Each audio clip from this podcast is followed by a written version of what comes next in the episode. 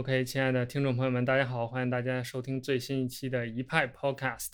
一派 Podcast 是少数派旗下最新的一档播客节目。那今天我们想聊一聊关于远程协作的话题，所以今天我们又请到了两位嘉宾。第一位，首先是大家非常熟悉的老朋友老麦。嗨，大家好，我又来客串了啊。嗯，老麦非大家都很熟悉了。请老麦今天来的原因是，大家都知道我们少数派本身就是一个有很多同事在远程，差不多有一半同事都处于远程状态的一个公司。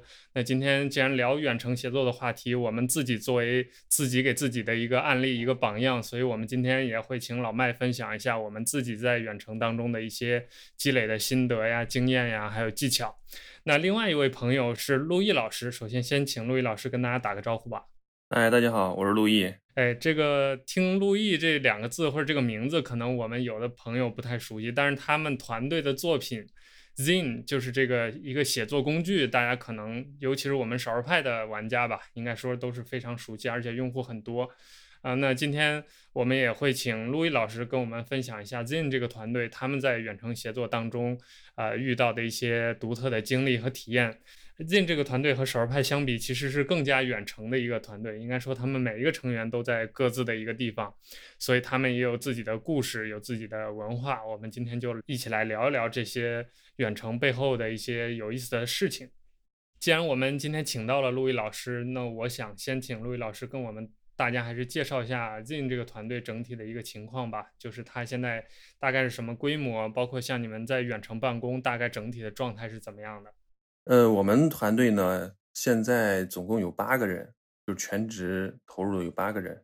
嗯，我们八个人呢都是在不同的城市，就是在七个城市啊，有两个人是在广州，所以但是他们也是都是在家工作的，所以我们应该算是全部远程工作吧，是这样一个状态。每一个人都远程工作，然后我们远程工作呢，当然也就是不打卡，然后也不考勤，呃，但是我们有一个固定的工作时间吧，就是每天早上是九点到晚上五点吧，是这样的状态。但有的人他可能会喜欢晚上工作，他可能晚上工作到一两点啊，第二天早上可能起得晚一点啊，十一点才起啊，就这样的状态，都还比较弹性吧。是这样的，那我想了解一点，就是为什么 Zin 这个团队从一开始就选择了远程办公呢？其实我们一开始没有选择远程办公，我们最早的时候是，我们团队是一二年建立的嘛，那时候我们是在深圳有办公室的，但是后来在一四年的时候呢，有有一个同事他提出想离职去上海，呃，原因是想跟上海的女朋友团聚嘛，因为长期的两地分居。那后来我就说，你可以不用离职啊，然后可以远程啊，是吧？哎，他说这那可以这样吗？我说可以啊。然后就从那个时候，就从一四年的时候，我们就开始远程工作了。然后，但是大大部分人还是在深圳。呃，后来慢慢的有人说，哎，家里介绍了对象啊，是吧？也想回去啊。最后呢，在一六年的时候，我们团队就剩两个人在深圳了。当时团队规模有多大？我们那时候团队有六七个人吧。对。刚好我派最近有几个同事，就是也选择远程，也是家里头有女朋友啊，或者家人团聚啊这种。对对对，是我们最后决定把北不是把这个深圳的办公室给去掉，是因为房东说，哎，要涨房租啊。我们最后想，哎，我们在深圳只剩两个人了，对吧？还租一个大房间干什么？干脆全部都，然后就跟房东说我们不租了，是？然后就彻底对，就全部原因就是大同小异。刚好老麦也介绍一下我们勺派的这个远程的情况吧。对我们最开始应该是付费内容组，嗯，Ham 他们，因为他一直在日本嘛，所以这个确实也是没办法能够保证到实时的到办公室这边来。然后他们先开始做远程，后来呢就是渠道运营这边，呃，当时其实是想找合适的这种同事加入吧，但是在深圳其实很难找，但是在北京其实就有很多。刚好我们有个作者，又是一个很有经验的这个呃渠道运营的一个同事，然后呢，当时就提出说可以加入，但是想留在北京，所以然后就同意了。同意了之后，我们测试了一段时间，其实发现这种相对独立的工作确实没有太大的影响，对，而且呃执行出来的效果也很好。随后的话，这个远程就就开花了。原本在深圳的呃负责视频的同事回到广州。对，然后跟广州的一些团队去对接。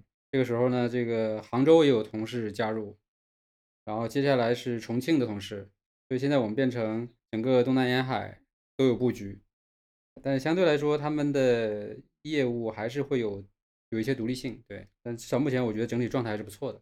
所以少数派这里其实是因为当初从人人才的这种招募的角度来考虑的，对吧？对对对，这个其实是比较重要的一个原因，就是想找到特别符合价值观，然后能力也匹配。如果局限在深圳的话，确实很难。嗯，而且如果说有在其他城市的来深圳，整个的成本也很高。对，所以这个确实是个很大的问题。这点我们后来也发现了，就是我们开始远程工作以后，就是我们从一六年开始远程工作之后。因为我们就不再限定去，只是在深圳招人嘛，反而就是说你更容易招到人了。原来你要招到深圳，哎，要是北京的感兴趣啊，但是那个他因为其实你知道，已经工作五年左右的人，他都已经在北京有有女朋友啊，或者已经定居了呀，他到深圳来难度真的很大。但是我们如果可以远程的话，其实就一下我们现在就非常好容易招人。你说远程，然后一个星期之内就几十个邮件就。简历就来了，因为很多人他是，反而是这种愿意远程的人，他是已经有很成熟的工作经验了，他对自己的这种能力也很自信，对吧？没没错没错。哎，那既然聊到这儿，我觉得我们就就着这个话题聊吧。陆毅老师跟我们聊一下，就是，呃，像你们在招一些远程的员工的时候，有没有一些技巧？比如说在什么平台去招，然后包括因为远程他不能当面聊了，那这个面试的过程怎么解决？包括入职的这些手续怎么办理，到最后交接等等这些一系列流程是怎么来的？呃，我们招聘其实就主要是在 V to EX，因为我们招这个程序员嘛，是吧？工程师，在 V to EX 上就非常容易招到。我们只要招人的话，在上面发个帖子，就很快就有很多简历会投过来。然后另外一个还有就是有一个叫一早一晚吧，我们会在上面招设计师的时候，我们会在上面去招人。在上面发帖，现在国内好像就这两个地方还 OK。嗯，我们就筛选简历嘛，其实跟普通的过程差不多。就是面试的时候，我们会有一个远程的视频，就是主要是通过微信啊，微信视频，然后进行一个面试。呃，我们先会呃进行一个我们的面试过程，先综合面试，就我去先去跟大家去聊，我们觉得哎这个人还可以啊，对吧？然后在工作热情啊，工作能力啊。这上面还不错，那么我们会进入到技术面试。我们的技术面试也是有一个远程的方式的，会有一些笔试啊，是吧？它现在因为也有一些远程的这种 code 的这种平台嘛，就是能够实时的看你写代码的过程啊。那我们的技术同事他们会出笔试的话，就会在这些平台上去跟大家这个呃应聘者来来看他们的技术能力，都觉得 OK 的话，就会这个加入我们。然后加入我们其实有两种情况，一种是他们已经呃没有工作了，他们就是在找工作的状态，那么我们就会跟他们就是签订这种合作，然后但是会有一个月的试用期嘛，对吧？在这个试用期呢，去来考核一下。不过大部分都还是 OK 的，就是如果你在面试的时候把关很好的话，就就就比较顺利。我们到现在还没有出现试用期不行的情况。那么还有一些人会是这个这个在职，但是他想希望能够换一个远程的工作，因为是因为家庭原因啊，是吧？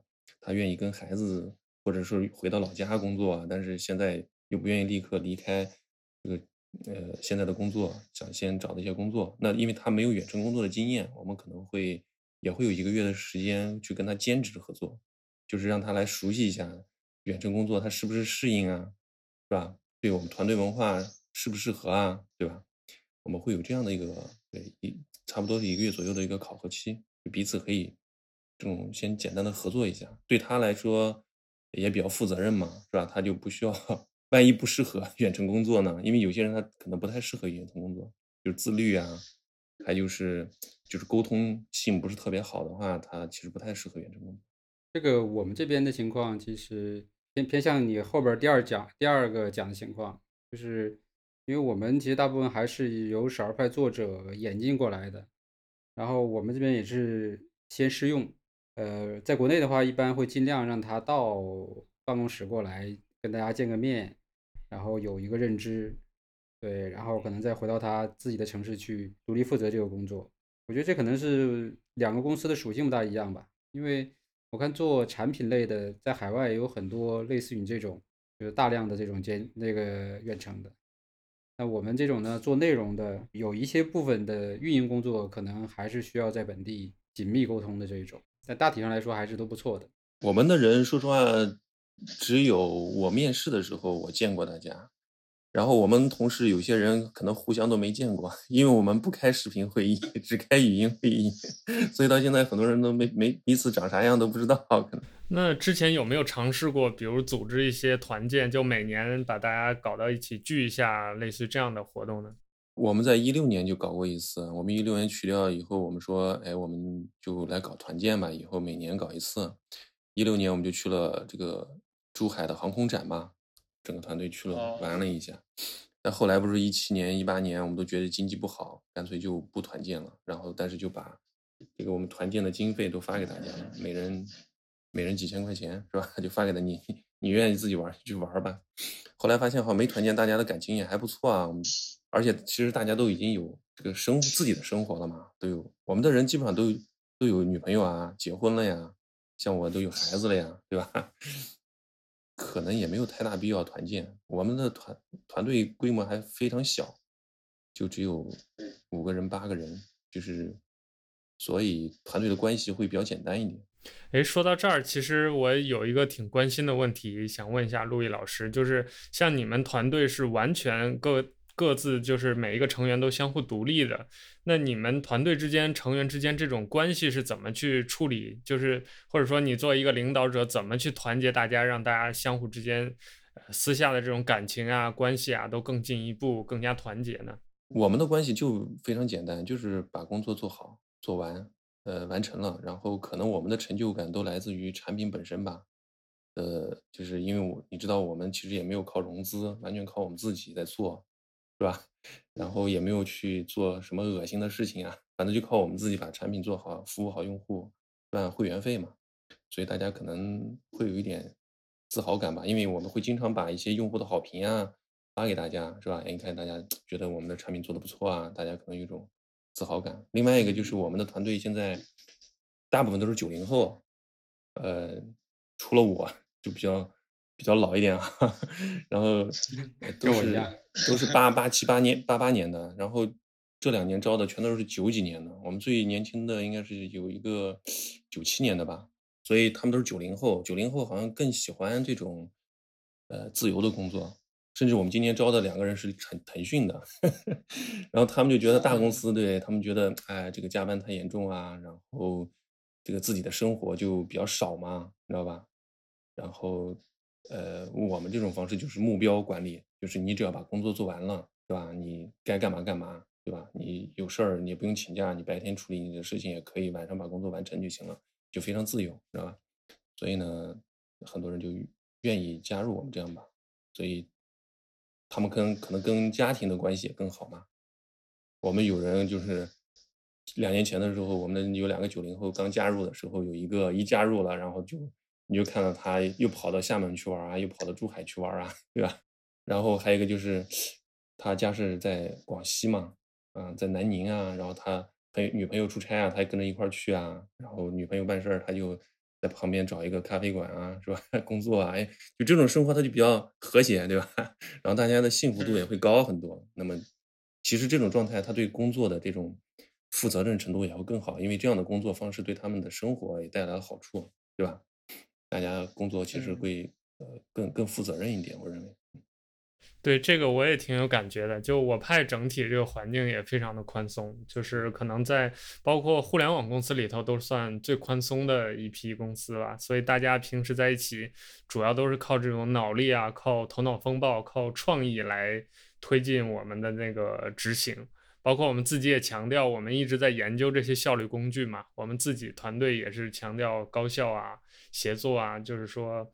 在处理这些协调问题上，还是靠每个人自己主动去找问题啊，或者是找答案来推进工作的。所以我觉得可能这是远程工作这种形式，或者说这种放松的工作环境给企业能带来的一个思考吧。就是以前我们的企业都是靠严格的制度啊，靠规章啊，靠特别严密的。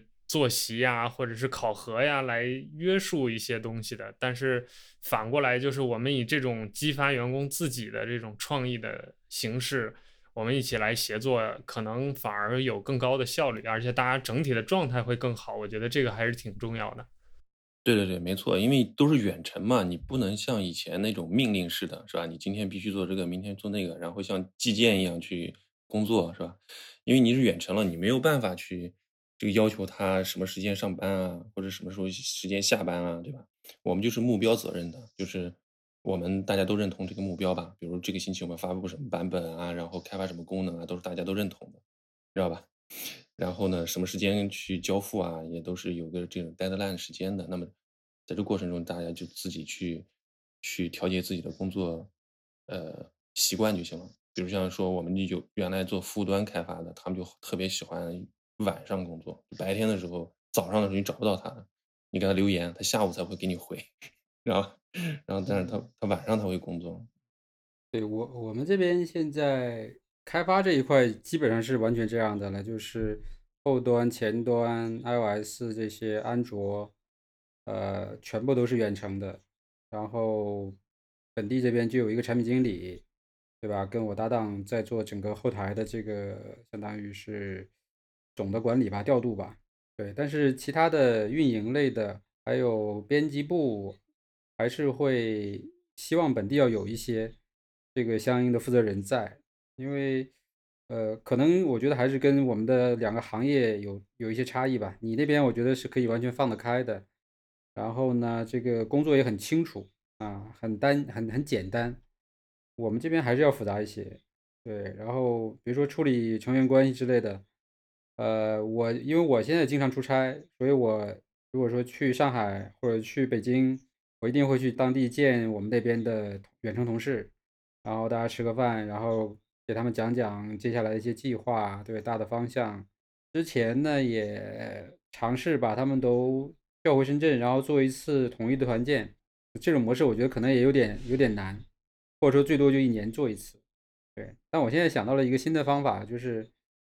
我如果能去到当地的话呢，但有些地方可能就有两三个团队成员了，加上我呢，就凑四五个，就可以做个小团建，那形式可以丰富一点。对，所以就是这个，其实就是我们不同的团队的状况面临着不同的实际的问题嘛，所以我们可能在沟通当中还是比较灵活一点。就是像陆毅老师进的这个团队，它是一个纯远程的团队，那可能面对面的机会就很少了，那就是大家要更多的是用线上的这种协作沟通的技巧来处理问题。那像我派呢，又情况比较特殊，就是一半同事在远程，一一半同事在本地，所以大家这个交互是相对而言更复杂的。不过聊到这儿，我想到一个我派读者应该是特别关注、特别喜欢聊的一个话题，就是我们团队在远程协作的这个过程当中都在用哪些工具呢？那个陆毅老师能不能给我们举一些例子？比如说你们主要平时沟通用什么？然后。比如说，相互之间传代码、云盘用什么？还有包括比如说提需求、画板用什么？这方面能不能跟我们分享一下？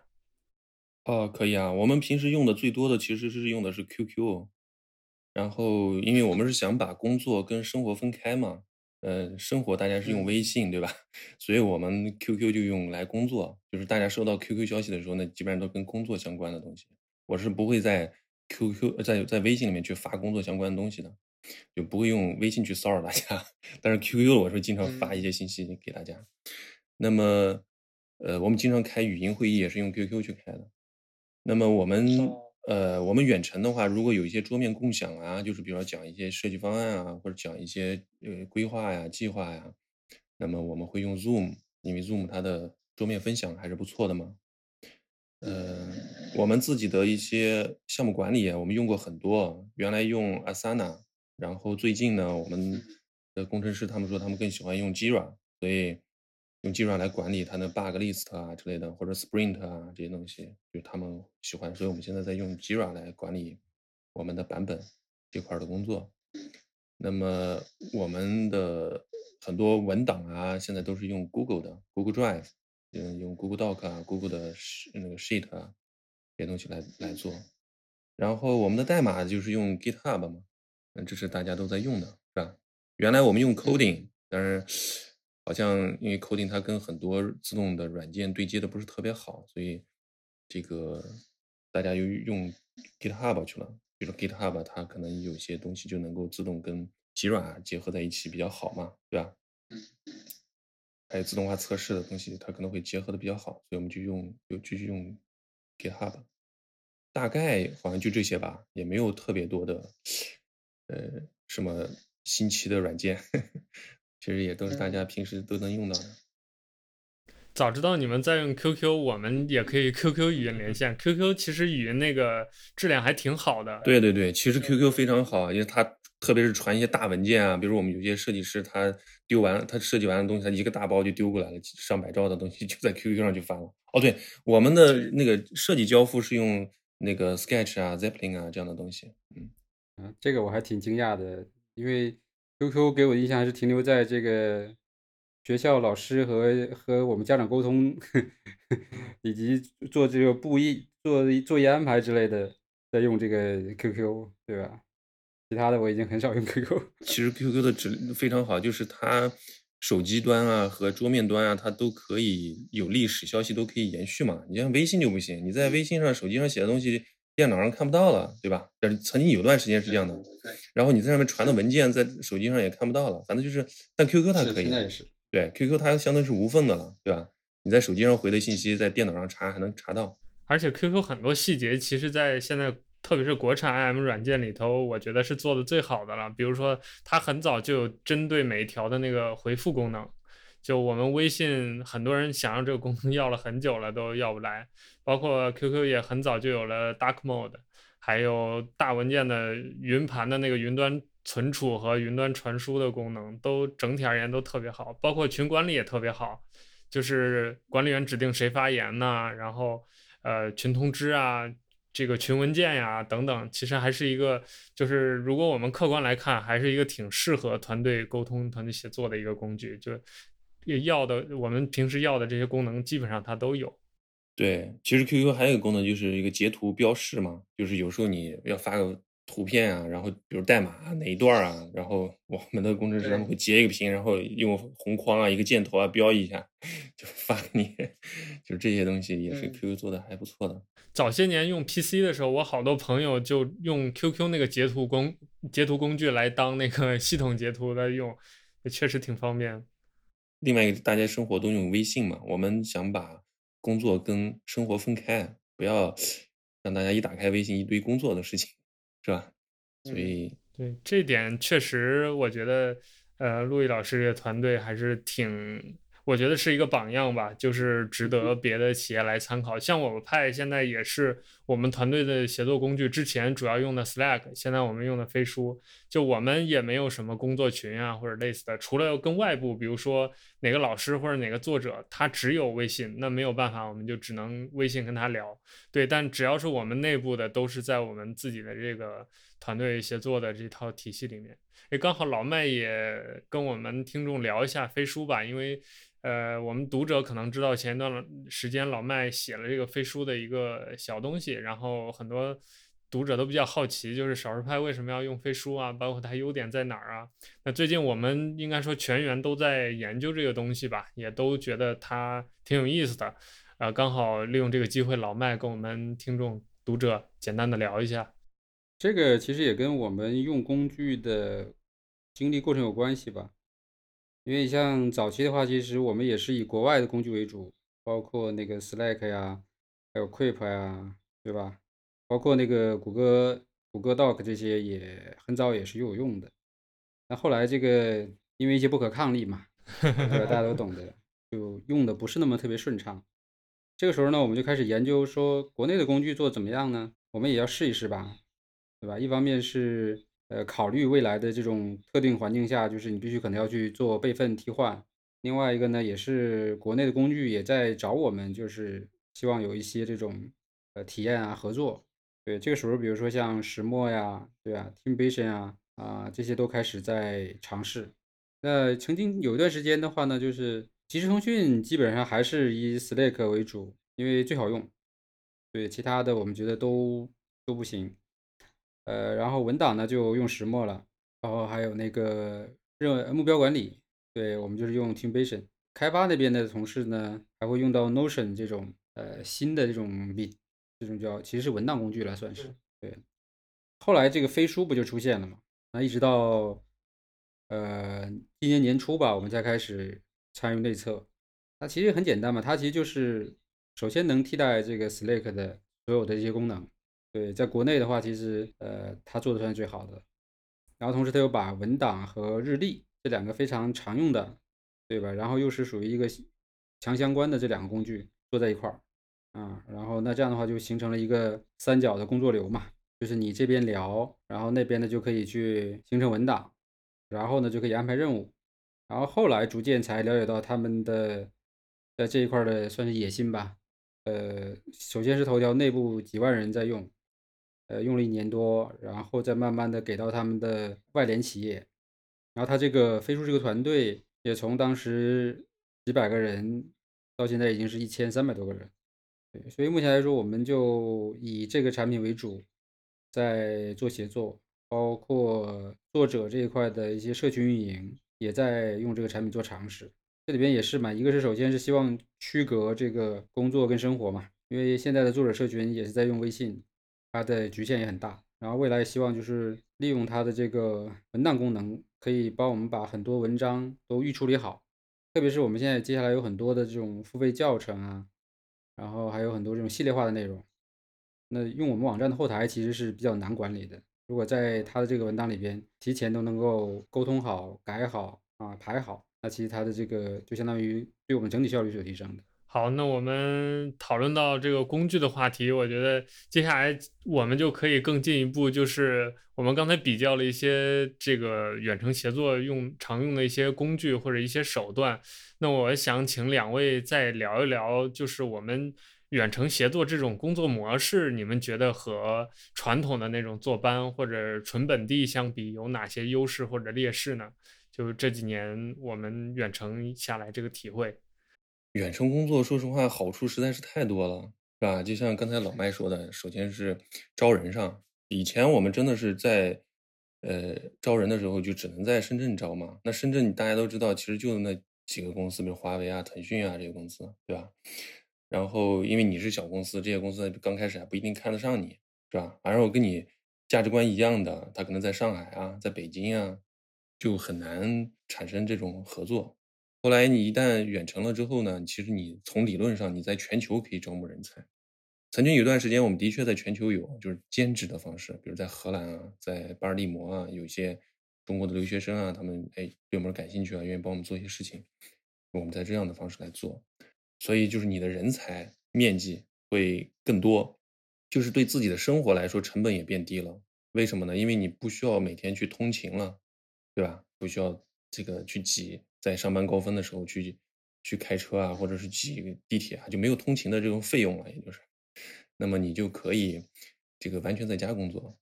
那么，呃，甚至你如果去旅游啊，我们有些人他会旅游啊，那他会选选择淡季，比如说选选择星期五或者星期一去坐飞机去别的地方，错开周末，对吧？那么其实对他来说，这个飞机的成本啊也会更更低一点。那在家庭幸福度上也会高很多嘛。对吧？首先你可以睡懒觉，是吧？你不用打卡。然后呢，你跟家人在一起，对吧？比如像我，我说我会其实早上会送孩子上学啊，呃，有段时间下课了也可以去接孩子呀，对吧？那我们一些人家里，比如前段时间我们有一家家一个同事家人可能是奶奶生病了，然后我们在开会呢，是吧？他说他要立刻去处理一下，我说那你就去吧，对吧？也都不用请假，也不用算什么事假，对吧？不用扣钱，因为我们知道你会在。用其他时间把这个工作补上嘛，对吧？所以就在这个幸福度上会高很多，嗯。然后不好的地方就是第一个可能会寂寞一点，孤独一点。所以我们在招人的时候，我们会问你，哎，有没有女朋友啊？或者是吧？有没有什么样好朋友在当地啊？他们说有，那我们就比较放心一点。要不然的话，整天宅在家里就就社交面会差一点。另外一个就是劣势，就是呃拿不到融资，你知道吧？像我们这样的团队是拿不到融资的。在一七一八年的时候，还有投资人找我们，哎，我们说我们是远程的，他说如果我们投资了以后，你们能把团队拉到深圳来？我说这个可能做不到，因为我们已经承诺大家已经远程了嘛，而且我们远程工作效率还 OK 啊，对吧？那就这样的你就对吧？没有没有可能拿到融资嘛，所以我们现在基本上也没有什么想法去拿融资，就除非投资人对我们特别感兴趣，你愿意接受我们这种工作方式，那我们可以谈一谈嘛，不然的话我们就按照我们这种方式去工作了，就是这样的。如果是要就是拿融资去发展的话，可能远程工作就不是特别合适吧。至少从我这儿来感觉到的是这样的。呃，接着融资这个事儿，我觉得投资应该还好吧。就是我料到好像泼辣那边也是泼辣修图啊，嗯，他那边应该也是远程的，可能至少得有一半以上吧，估计。但他其实也拿到投资，对我觉得这个确实是还是看投资人的眼光以及他对于产品的理解。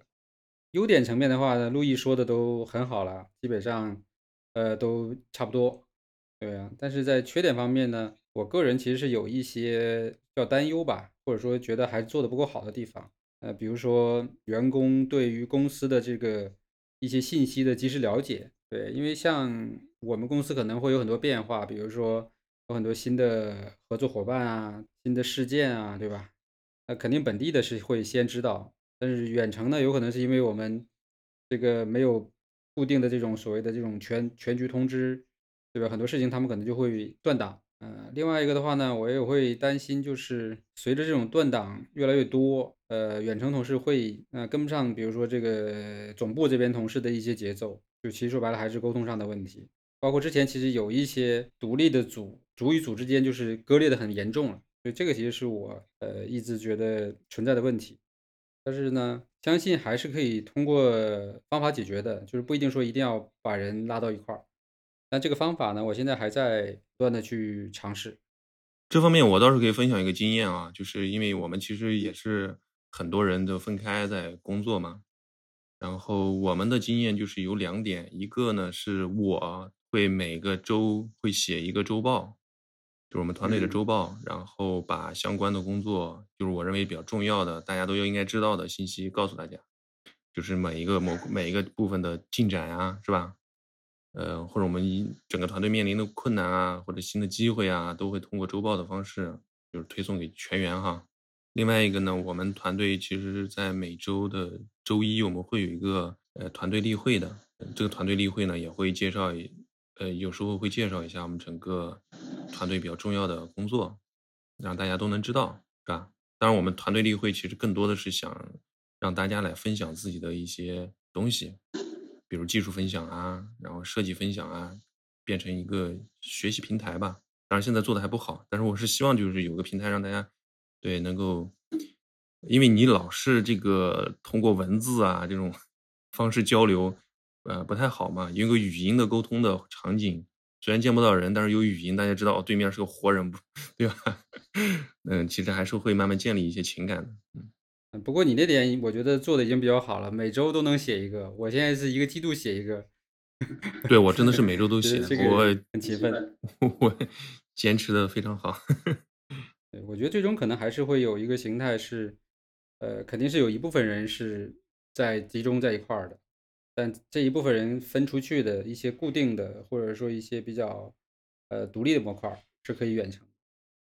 那刚才我们其实总结了，也分享了一下这远程的优势劣势，包括一些经验心得。那我觉得可以延伸一下这个话题啊，就是怎么看待远程工作这一件事情？大家会觉得这种工作形式或者这种流程会是，呃，比如说企业的未来，或者说这种整体的人类的协作模式的未来吗？我肯定是认为这必然是未来嘛，就是。其实以前那个，哎，互联网女王叫什么名字？那个那个女的，她就发过报告，好像是一一七年的一份报告吧。它里面提到过一个数据，就是在美国啊，它的这种呃自雇型的人才，就是占了百分之三十四，在劳动力市场，知道吧？那么就是美国，所以有很多的自由职业者啊，或者是这种小型的团队啊，对吧？那么我觉得中国以后也会这样子的，就是嗯，因为大家都知道这个人的经过了越多越越来越多的教育嘛，对吧？那么他的工作越来越偏向于制作，就是创意型和创造型人了，对吧？你就不能再像原来那种工厂的。就是你必须要求他到工厂来啊，然后每天加工多少件啊，来或者计时工资啊，对吧？因为它是一种创意的工作了，你就没有办法说，哎，你今天在这儿待一天就能产出多少效益，对吧？就是你不能再拿计时的方式或者计件的方式来来计算他的劳动成果了。那既然是创意的工作的话，那么其实它就需要有更更宽松的一些就工作环境嘛，对吧？而且你的人才，说实话，在一个地方也是很难。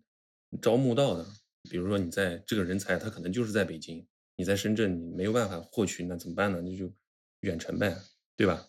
我觉得远程它可以连接越来越多的人吧，让更多的企业获取更更好的人才。那人才呢？另外一个就是对现在中国来说，就是你大家都知道，现在很多这一线城市啊，就是北京、上海、广州、深圳，他们的房价太高了，包括杭州也很高了。那很多年轻人在这工作了四五年。都买不起房，对吧？那么他们实际上就可以可能回到自己的家乡啊，比如省省份省会城市，对吧？呃，比如成都啊、西安啊这种地方，他们仍然可以就是有获取到不错的工作机会，就是以通过远程的方式，然后又能在家乡，对吧？去跟自己的家人啊，或者自己的父母啊在一起，或者自己的这种初中啊、高中的同学在一起，对吧？那么这样反过来呢，其实它可以带。带活带活当地的经济嘛，就不光是在一线的城市发达，那其实很多一线回流的这些人才，他也能够帮助建设家乡，至少在当地提升消费吧，是吧？教育这方面的投入可能会会变大。我认为这一定是未来这一个趋势，就是只是说国内还慢慢在往这个方向去转吧。就是目标，我觉得就是美国百分之三十四的人，就是三分之一的人是自雇的，知道吧？自由职业者。对你说这个情况，国内已经出现了。你知道有个叫鹤岗的地方吗？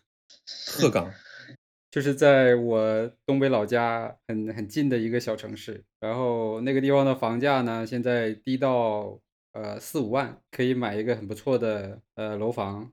很多这种自由职业者就因为这个买不起房，所以都跑到鹤岗去买房。实际上，我们也发现了，就是现在的年轻人更喜欢这种方式。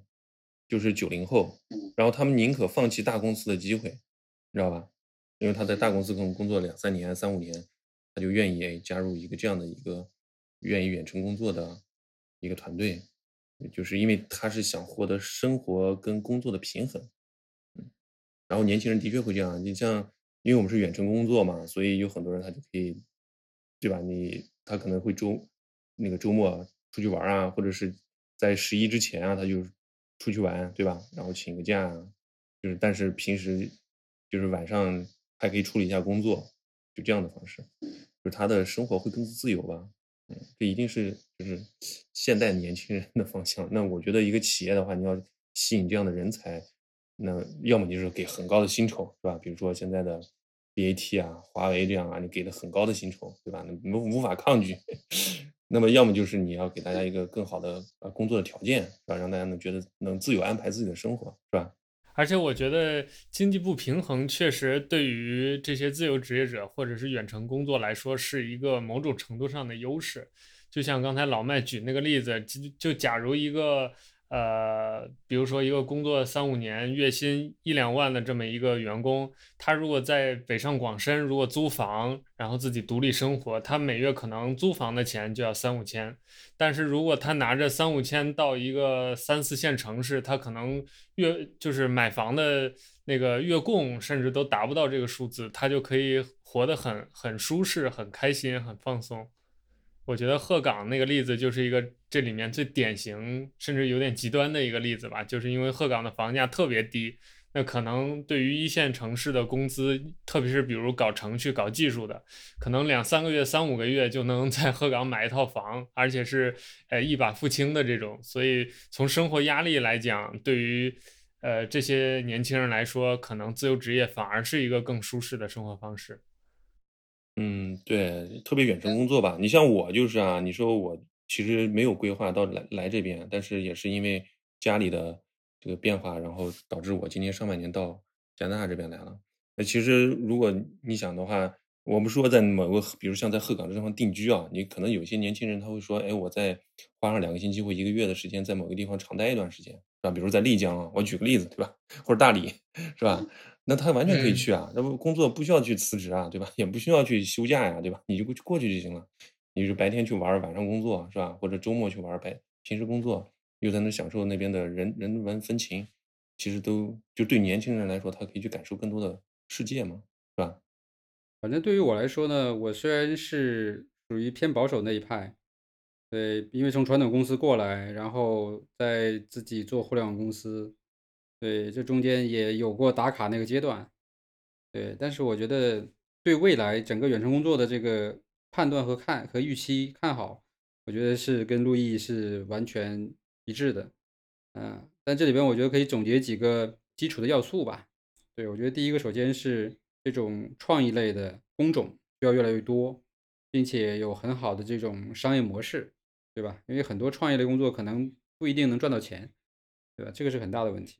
然后呢，第二个我觉得就是整个从业人员的这个职场的素养啊，或者叫这种所谓的基本的这个自我认知和自控能力，这个我觉得其实也挺重要的。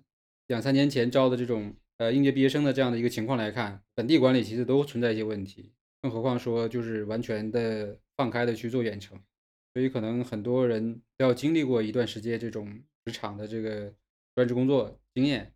然后再慢慢的去找到自己喜欢的工作去做远程。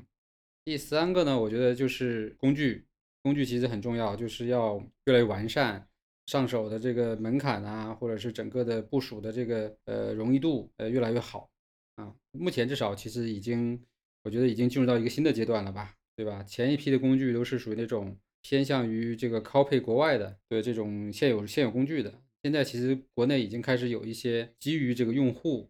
实际需求来做创新的了，对我觉得这些其实是对未来这个远程工作一个比较好的呃基础。然后我觉得就像少儿派的这个 slogan 也是一样嘛，就要高效工作，品质生活。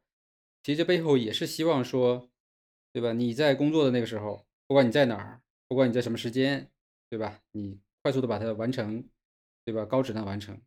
那么剩下的时间，你可以去旅游，对吧？你可以去。参加什么各种活动陪家人，这其实也是我们对未来的一个憧憬吧。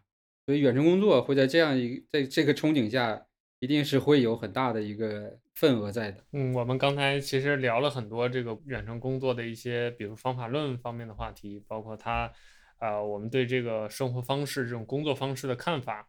那我想接下来我们还聚焦到产品上，因为今天我们。呃，很好容易请陆毅老师来一次跟我们连线，我们想听一听陆毅老师他的产品是怎么具体的去实现很多的细节的。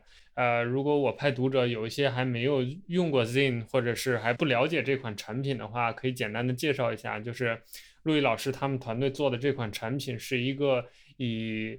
呃，这种排版注重的一个写作产品，包括我自己也一直是 Zin 的用户。就是如果你是有创作的文字创作的能力，而且你又看重在自己的手机上从写作到排版到分发这一系列流程，啊，完整的能走下来的话呢，Zin 是一个很好的工具。所以今天陆毅老师来，我也想听听陆毅老师对这个 Zin 这个工具它的一些具体的阐述。嗯，所以我也是带着一些问题来的，想问一下陆毅老师。比如说，呃，我比较关心的就是现在这个产品的形态还是以个人写作为主的，它对外的出口就是一个类似于杂志或者专栏一样的一个分发的机制，但是写作本身整体还还是一个人写，然后一个人发的状态。那未来会不会考虑，呃，比如加入协作功能或者是多人创作这种模式呢？呃，这的确会考虑的。不过我们会比较晚的去实现它吧，我们的规划可能是明年下半年，就是来做这些事情。现在我们还是主要专注在，呃，一个人把这个写作的排版的体验再打磨的更好一点吧。呃，这方面有能不能跟我们更进一步的讲一讲？就是你们是在考虑这个事情的时候是怎样一个权衡的过程？就是这种，呃，因为现在整体我我自己的观感是，整体上整个互联网产品形态都有往协作这个趋势上转的这个势头，就很多的 app 都开始做这种协作功能。所以你们是怎么沉得住气，在这样一个背景下还坚持就是先完成本地的？这种包括写呀，包括排版这些功能，然后再去考虑协作呢？呃，是这样的，因为整个市场的方向是没问题的，都是要往协作的方向去走嘛。但是就是，那么你也去做协作的话，其实大家都变成一样的东西了，明白吧？就是 协作，比如说我们国内其实现在有很多这种协作的工具嘛，比如像刚才说的飞书啊，然后还有石墨啊、腾讯文档啊，然后。其实阿里也有自己的语雀嘛，是吧？就是，呃，好像还有个松果文档吧，据我了解也是最近才推出来的，对吧？就是这种文档的东西、协作的东西都非常多。那么你的特点在哪里？就是难道你是跟大家一样，你也能协作吗？对吧？那那大家都已经有了，为什么要用你呢？或者已经腾讯或者是今日头条他们都已经做得很好了，你用什么来跟这些巨头来比呢？对吧？所以我们认为我们还是聚焦在我们。呃，用户本身吧，我选择使用 Zin 的人，他都还是比较注重排版的人，是吧？那么先把他们的问题解决得更好，啊，在这个所谓的细细分的市场上，我们能做的就更扎实一点，是吧？呃，再去考虑后面的外延。我认为一个产品的话，尤其像我们这种团队，我们其实就是没有什么资金的支持啊，也没有什么巨头的背景啊。那么你要在一个市场环活下来的话，你必须要。有所特色才可以，对吧？如果你跟只是跟别人一样，那其实就比较难做下去了。特别是跟别人一样的话，大部分都是价格战了，对吧？就是看比谁价格更低。所以你看什么，呃，之前的什么，咱们中国过去两年这些什么共享单车啊，是吧？外卖啊，因为它其实服务的体验都会差不多嘛，那就是谁价格便宜，谁能垄断市场，对吧？那，如果像我们这样团队，我们就是营造一种给大家体验不一样的东西，是吧？那么我们才能活下来。说实话是这样的。哎，说到价格，其实呃，Zin 也是比较有特色的，在这个收费方面，就是我觉得 Zin 应该是最早一批吧。在国内做这个订阅制，包括是把服务当做这个订阅打包来卖给用户的。那当初你们在做这个决策，包括这种收费模式的时候是怎么考虑的？这两年其实关于订阅制还有买断这个话题也是，呃，可以说科技圈的一个热门话题吧。你们自己对这个事情的判断是怎样的？我们当然非常看好这个方向了。这几年说实话，我们就是靠服务好用户，我们才活下来的。我们是在一三年的时候，我们刚开始做 Zin 的时候，我们已经决定了，我们是要走这个会员制方式的。所以我们在呃最早的时候，我们推出会员方式是一四年上半年，就是我们刚推出来收入模式就是会员制。我们之所以注的这个方式，是因为我们呃刚开始原来也用了很多产品嘛，应用啊，是吧？那么他们是免费的，但是他们会给你加很多广告。是吧？不停的给你插很多广告，你的体验就很糟糕，是吧？因为没办法嘛，那个广告模式就是流量，就是他要出很多人啊，对吧？然后往你这个想着法儿在你各个地方去插广告，甚至要引导你误误点广告，他才能有收入嘛，对吧？就这种商业模式，它必然会侵害的用户的体验。我们是想选择另外一种路，就是想把体验做好。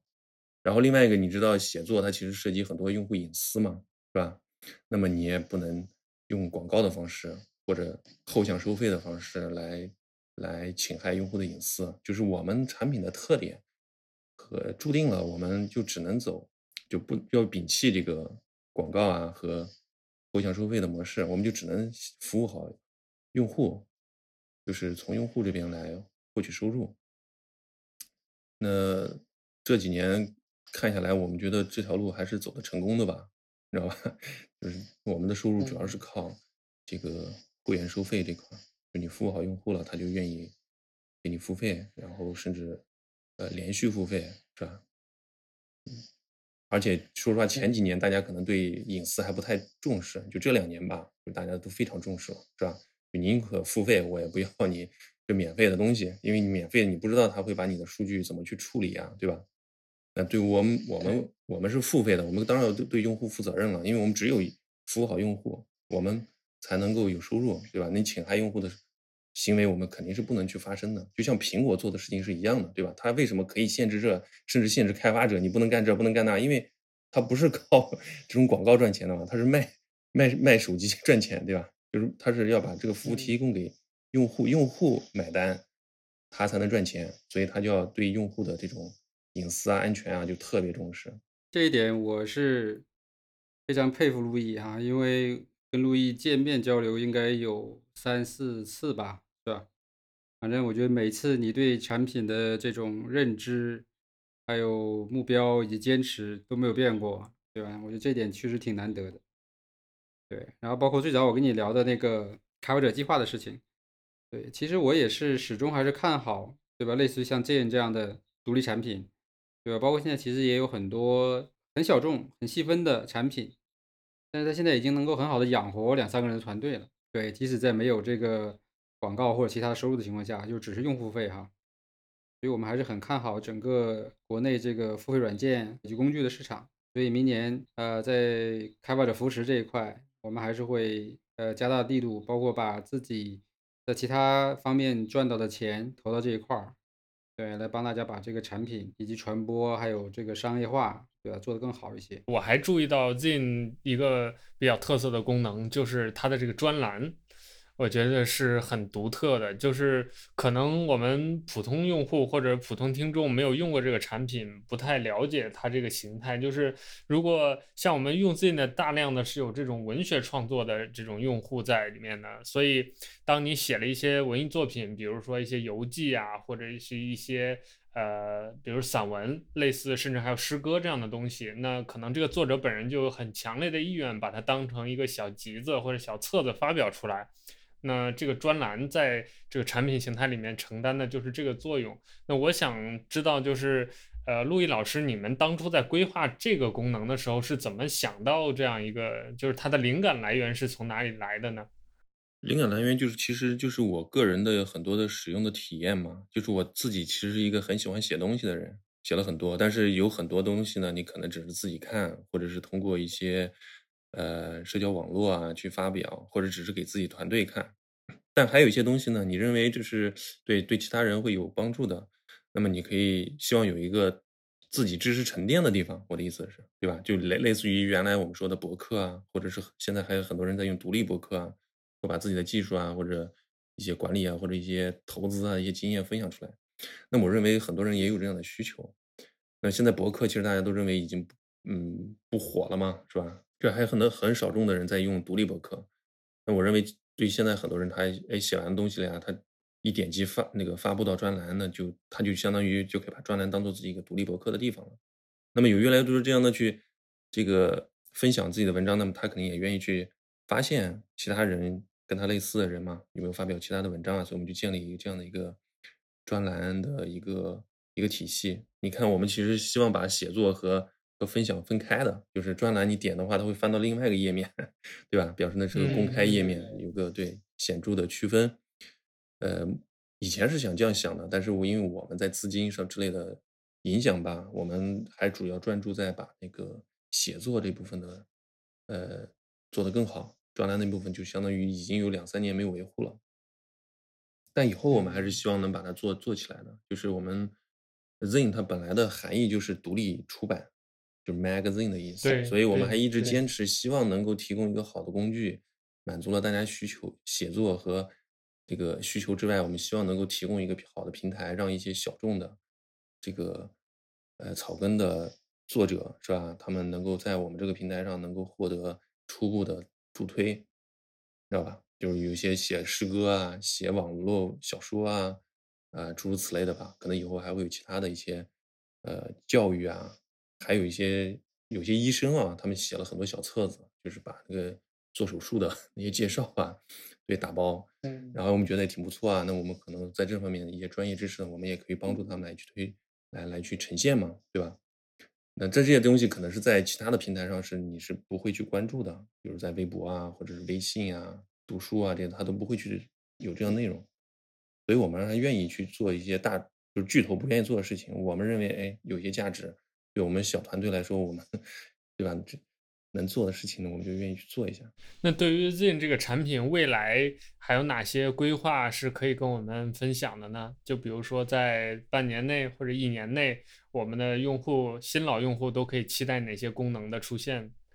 嗯，第一个就是我们呃很快会推出一个能把小册子导出成可以印刷的 PDF 文件，知道吧？就是能能够让大家选择多种开本。比如说 A 五啊、A 四啊这种，然后因为有很多用户，因为我们提供了小册子嘛，有很多用户会来问我们，哎，你们是不是能把它印出来，对吧？那我们直接印刷还是有难度的嘛，你要去跟很多印刷厂对接啊什么的，所以我们就去考虑到，我们先允许用户可以把它导出来可以印刷的 PDF，那么他们就可以把这 PDF 交给印刷厂，或者在淘宝上是吧，帮助他们去完成印刷的需要。因为有很多人在我们这儿写日记啊、写游记啊，或者一些回忆录啊的东西，他就可以把它打印出来嘛。那么再往后呢，我们可能就会像你说的，我们会提供一些多人写作的能力了，就是呃满足这种啊创作者的需要，就是多人写写一篇文章啊，或者写一个小册子啊这样的能力。然后我们后面也会给一些好的作者分流量吧，就像你说我们现在有专栏啊什么的。那么我会把这些好的作品呢，也在这些专栏上去推一下，嗯，然后给这些好的作者一些曝光。有个医生他写了一篇一个小册子，收费还挺高的，我看他已经卖了快上万块钱了，就是 就是个小册子。那我们愿意把这种优质的小册子再推荐给其他人，是吧？那么呃，相当于流量分发吧，是吧？给他们这些作者有更多的回报，因为这只是他自己私叫私域流量的。收入是吧？嗯那我们愿意把我们的公寓的流量再多分给他一些。我一直觉得 Zin 在排版上的优势，在同类产品里面还是就写作工具里吧，还是挺明显的。所以我觉得，如果读者他喜欢读文字的话，那读者肯定也更愿意在更好看的排版或者页面上去阅读这些好的文字。所以我也觉得，呃，Zin 未来还是很有前途的，在我们这个整个的这个大环境越来越好的情况下。那今天我们聊了很多这个从小的产品细节到大的这个方法论的这些话题。那因为今天我们整体的这个话题是围绕远程办公、远程协作来进行的。那现在节目进行到最后了，也请两位跟我们总结一下。呃，自己的团队，包括自己个人，在这么多年的这种与远程办公啊，或者是协作办公啊等等这样的经历当中，总结出来的经验啊、心得啊，或者是有什么跟我们听众还可以分享的？呃，我总结就是，第一个要有远程工作的话，人还是很重要的，就是呃，所以在从招聘的时候就要非常重视，嗯，招到合适的人，那么这个团队就远程工作就比较 OK。那合适的人一定是，呃，这个他自己第一个就是像刚才老麦说的，就是他一定是有过工作经验了，就是他能够自己完成自己的工作。如果只是一个新手的话，他什么都不会，可能就很难。他需要对在这个我们说这个线下这种合作的方式来掌握这些工作的技能才可以。我们现在招的人其实都是工作了这个两三年，至少两三年以上的工作经验的人。就他自己做开发啊，已经能够独立解决问题之类的了。那么另外一个就是团队之间的沟通还是非常重要的。所以我们像有我每周都会坚持写周报，没有一周啊断过一次哈。但是这么多年下来，基本上没断过，就是写周报，就是为了让大家知道整个团队的呃状态。然后我们每周也会有一个团队例会，这个时间也都是没断过的，就是我没参加，也是让大家自己去去开的。所以，另外一个就是基于信任吧，就是我觉得远程工作一定是基于信任才能做做好的。如果没有信任的话，那可能就比较难做。那么，就是你怎么在团队营造一种这样的互相信任的这种状态，对吧？是比较重要的。但是，如果你能很好解决这种问题的话，其实就，呃，远程工作的好处就非常多嘛，是吧？就是无论是你自己的工作啊，跟更有弹性啊，还是生活啊，更更和谐、更幸福，都会好，都会都会好很多。因为我觉得其实啊，在过去这几年，呃，不管是已经做的很大的公司，还是可能已经不在的死去的公司，可能对于价值观这个事情都做的不是特别好。对，其实我觉得远程工作很重要的一点就是，你所有来参与的人的对于这个产品或者这个公司的价值观的认认可度，对这个可能是一个很重要的点。因为如果没有这个认可的话，那他其实很难去靠自我的驱动去学习成长。对，或者说愿意把所有的自己的这些业余的这些能力贡献到这个事情上。老麦补充这个非常重要。我们招人的时候也是发现了，就是有很多人他虽然要找远程工作，但是你明显能感觉到他只是找个工作而已，就是他在不在你这儿工作都都都一样，你知道吧？这种人我们可能识别出来，我们是不会，就哪怕他的能力符合我们，我们也是不会去招募的。我们需要的人就是，哎，他的确。我们其实有有几个人是有两个人是我们原来的 Zin 的用户，你知道吧？他一看到我们招聘了，他觉得很感兴趣啊。然后还有人他以前就做过编辑器，你知道吧？你知道吧？然后哎，我们觉得他有这种他自己业余时间都做这个东西，那他肯定想把这东西做好嘛，是吧？那就加入我们。然后那其实都是这样的，就是呃，他对你的产品有更多的热情和兴趣，呃，他真的会在你这会稳定很多。如果只是说换个工作，那其实这样的人他你让他走吧，就是，呃，就是没有必要加入这个团队，是吧？他可能会选择别的团队更合适，而且不稳定，说实话。所以反正就是，呃，一方面是给这种创业者或者叫这种雇雇者雇佣者，对吧？我觉得给大给他们一个建议，就是说可以尽量的尝试一下远程工作，对吧？假如说，呃，以先有一两个人去做一下这样的尝试测试，看看效果。对吧？我觉得，嗯，根据你不同的行业或者说你自己的需求，对啊，来多尝试一下，开放一些。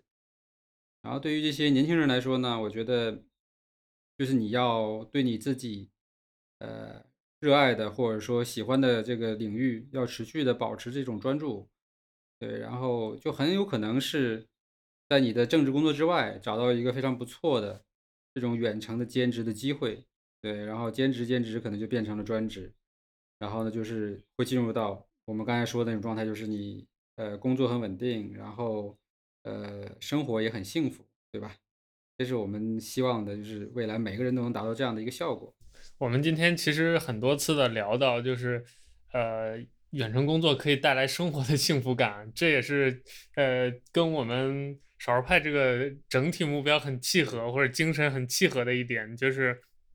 不管是哪种工作方式，或者是不管我们采取怎样的工作的流程和工作的工具，最终我们的目的并不是工作本身，而是我们创造更有价值的东西，让我们自己的精神得到一种满足。